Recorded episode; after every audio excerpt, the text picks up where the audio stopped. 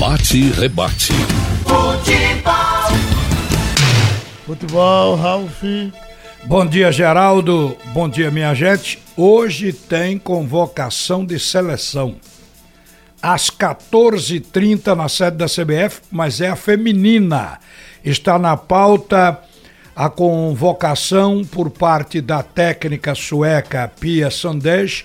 Aliás, é a primeira vez que ela vai fazer a convocação, quer dizer, vai ter oportunidade de tomar contato com as jogadoras brasileiras e essa convocação da seleção feminina é para dois amistosos no Pacaembu, visando os Jogos Olímpicos em Tóquio em 2020. Agora, está na linha, ao telefone, para conversar com a gente, o presidente da Federação Pernambucana de Futebol, porque nas análises do VAR e nos questionamentos dos pênaltis não marcados, está Gilberto Castro Júnior, que apitou São Paulo e Ceará. Mas antes, eu quero dizer que Esporte Vila Nova de Goiás, o jogo vai ser hoje. 21 e 30 no Estádio Olímpico. Não é no Serra Dourada, é no Estádio Olímpico em Goiás. O esporte venceu o Botafogo por 3 a 0, chega nesse jogo já com a moral alta, porque é o quinto colocado com 26 pontos. O Vila Nova também venceu seu último jogo, foi em cima do Lanterno Guarani por 2 a 0 e está na 14 posição com 18 pontos. O Vila Nova optou por levar o jogo para o Estádio Olímpico, porque no Serra Dourada não ganhou nenhuma partida nessa Série B. Aí resolveu levar para o Olímpico, onde no Olímpico empatou em 1 a 1 com o Paraná e ganhou do São Bento por 1 a 0. Quer dizer, superstição no futebol também se usa. Agora, gente, conversando com o presidente, Ontem foi feita uma análise do VAR por parte da CBF, da Comissão de Arbitragem. O VAR, que é o árbitro de vídeo, nessas 15 rodadas do Campeonato Brasileiro da Série A. Agora, foi mostrado, inclusive, no programa da, da Globo News, no Bem Amigos, com o Galvão Bueno, foi, estava lá o presidente da arbitragem, foi mostrado repetidas vezes o lance do pênalti quando o atacante do Ceará chega, toca na bola, aí vem o goleiro e tromba com ele, derruba, ele não pode seguir na, na, na sequência da jogada porque está derrubado. E aí o Ceará pediu pênalti, entrou inclusive com uma representação contra a arbitragem de Gilberto Castro Júnior junto à CBF, é um assunto que vai desdobrar. Outra coisa também. Aí o, o Galvão, na hora, pediu a opinião de todos que estavam no programa. E todos são do futebol, técnicos e comentaristas. E todos acharam que foi pênalti. Mas o VAR disse que não. Presidente, como é que isso chegou para a Federação Pernambucana de Futebol, já que o árbitro é daqui? Bom dia. Bom dia, Ralf. Bom dia, Geraldo. Na verdade, nós temos esse monitoramento, que é chamada Central de Monitoramento ah, é evidente que a arbitragem é uma coisa muito complexa, é uma atividade difícil, que envolve uma expertise muito acurada de quem trabalha. Felizmente para nós, para o currículo da nossa arbitragem, o resultado é que o ato acertou, porque se tratou de um choque casual, ainda que violento, mas inevitável, que não houve intencionalidade e a bola já estava fora de alcance. Portanto, a tomada de atitude do nosso árbitro né, que é um dos credenciados para o preparatório de aspirante à FIFA, é, estava correta e foi ratificada e homologada pela Comissão Nacional é, depois da avaliação do VAR. É natural que existam divergências, eu acho que aqui mesmo na imprensa eu não cheguei a ouvir, mas alguns tiveram opinião favorável e outros desfavorável. Faz parte do jogo. É, eu me referi ao programa porque foi no programa que o presidente da comissão de arbitragem disse que Gilberto Castro Júnior foi avaliado como tendo realmente acertado em marcar o escanteio, porque a bola bateu no goleiro e foi pela linha de fundo. Então foi considerado pelo VAR como sendo um lance absolutamente normal e legítimo. Agora, é, eu tenho a impressão que 90% das pessoas acham que foi pênalti. Então é isso que acontece no futebol. É muito difícil padronizar a arbitragem ou, ou, ou, porque cada um tem uma interpretação em determinados lances. Mas, presidente, eu queria também entrar nessa questão. O VAR vai chegar em Pernambuco quando? Quando é que isso pode chegar? Porque antes foi pago pela Federação Pernambucana em torno de 70 mil para ter o VAR numa partida. Hoje a CBF está pagando em média 50 mil, quer dizer, o preço baixou para poder ter o VAR. Mas parece que tem, inclusive, estipulado até o número de câmeras mínimos, os, o, o, o número mínimo de câmeras para cada, cada partida. E isso é que faz com que esse preço não caia muito. Mas há perspectiva para Pernambuco para acabar o choro? É, Pernambuco foi o primeiro local, o primeiro país, o primeiro estado, dentro do primeiro país do mundo, onde se utilizou a tecnologia definitiva da arbitragem de VAR online e offline, que foi homologada pela FIFA e foi utilizada na Copa do Mundo. Dizer, o experimento final foi feito em Pernambuco, nos Jogos da Ilha, onde o árbitro assinalou uma pedalidade máxima e o árbitro confirmou e o esporte até hoje não aceita, entende que uh, a avaliação, aliás, Maciel também não, é, o esporte, Maciel e algumas pessoas entendem que não houve a penalidade, o árbitro entendeu que houve e o VAR também. Em Salgueiro, ocorreu outro lance, o árbitro seguindo a orientação técnica de treinamento, como a bola fez a curva convexa para o lado externo do campo, o árbitro imediatamente acenou como a bola tivesse saído. O árbitro apitou, o VAR foi acionado, ratificou, mas até hoje o Salgueiro não aceita que a bola tenha saído. Então, é, o VAR é uma ferramenta importante, é uma evolução que não vai retroagir, mas nem sempre vai ter 100%. Novamente, nós vamos colocar no Conselho Arbitral se os clubes desejam que no próximo campeonato nós façamos utilização de VAR. Se eles aprovarem, tem que ser por maioria simples, metade mais um, então a federação automaticamente inserirá no regulamento, como fez naquele ano das finais Esporte Salgueiro, Salgueiro Esporte. É, na época o custo foi 75 mil reais por jogo. Hoje esse custo caiu, se eu não me engano, para 49 mil por jogo. E é natural que a evolução da tecnologia é, minimiza o custo operacional de aplicação. Contudo, também o a formato técnico operacional é, evoluiu. Então, hoje já se, já se quer, já se exige 18 câmaras, o que já complica, é evidente que a gente precisa adaptar. No Arena, não. No Arena você tem central de tecnologia, cabeamento direto, é, é, é tridimensional de aplicação, cabeamento por foto, fotossíntese, uma série de tecnologias que facilitam. No estádio antigo, Arruda, Ilha e Aflitos, aí você já tem uma dificuldade maior.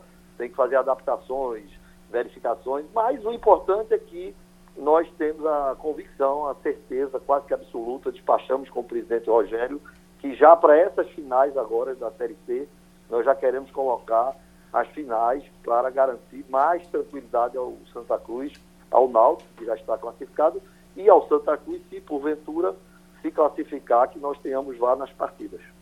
Tá bom. Agora, eu peço ao presidente que fica ouvindo aí na linha até para opinar depois também, porque a gente sabe que a federação tem interesse que os dois clubes passem, saiam da Série C.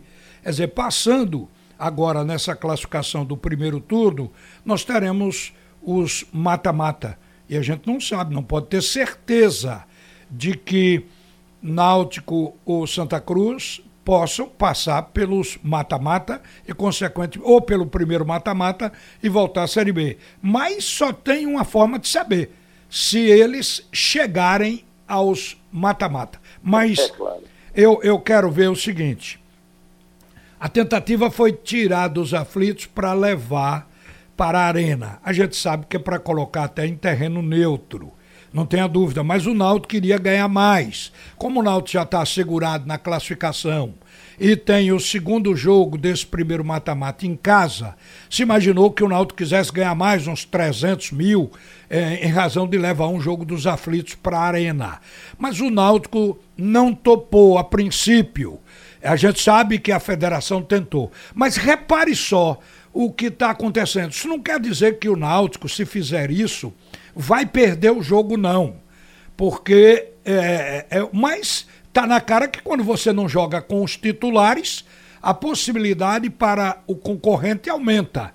E o concorrente é o Santa Cruz. Eu estava já aqui dentro da rádio agora pela manhã, quando o João Vitor fez o seu boletim há cerca de uns 15 minutos atrás, saiu no ar já, e deu essa informação aí. Então, se isso de fato acontecer, evidentemente que o Náutico vai se enfraquecer mais para esse jogo com Santa Cruz. Vamos colocar o João no ar aí, Avanildo. Mas a tendência é que Thiago seja poupado porque vem de lesão, o Wallace Pernambucano, Camutanga e William Simões pendurados também deverão ficar de fora do clássico contra o tricolor do Arruda. Já em relação a Danilo Pires, o jogador que estava lesionado já se recuperou e ontem trabalhou com bola, é opção para o clássico. O departamento médico está reavaliando a situação de Paulinho e Jimenez cumpriu suspensão de terceiro cartão amarelo e também volta a ser opção. Destaques do NAUTICO na Supermanhã. Você sabendo de tudo. Bom, isso pode não enfraquecer tanto mas são quatro jogadores citados que poderão não jogar, já significa alguma coisa.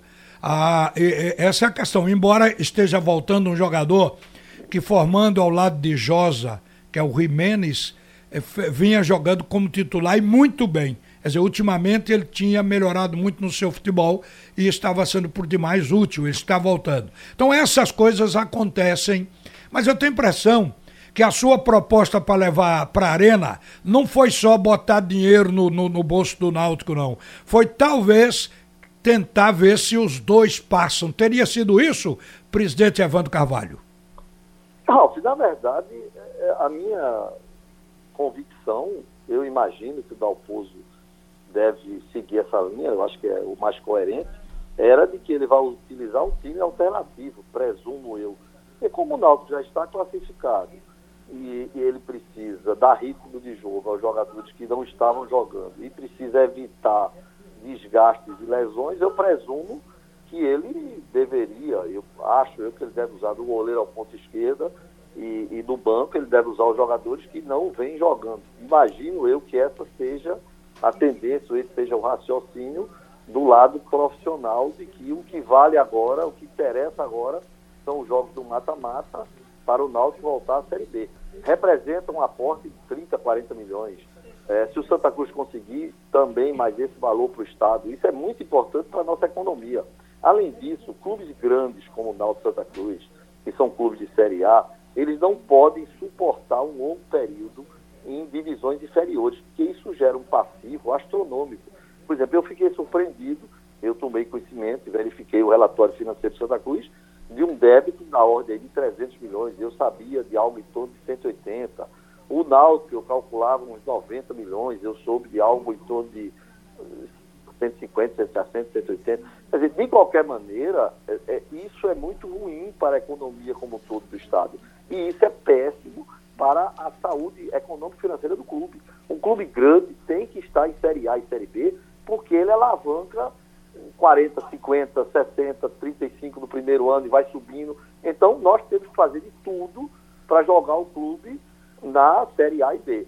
Eu, particularmente, eu acho que torcida não ganha jogo, senão o Brasil teria ganho a Copa do Mundo em 50, com mais de 120 mil pessoas em campo, não teria perdido a Copa da Alemanha, aqui contra a Alemanha, com 75 mil pessoas, o Náutico já teria subido antes, o esporte. Eu acho que torcida é muito bom, é muito interessante, mas eu acho que o papel do torcedor principal é se associar, gerar é, um milhão, dois milhões de receita ao clube. Infelizmente, nós só temos hoje, não sei, acho que 15 mil torcedores do Náutico em dia. Isso é muito ruim. O Náutico tem mais de um milhão de torcedores, então deveria ter pelo menos 100 mil torcedores em dia pagando como associados.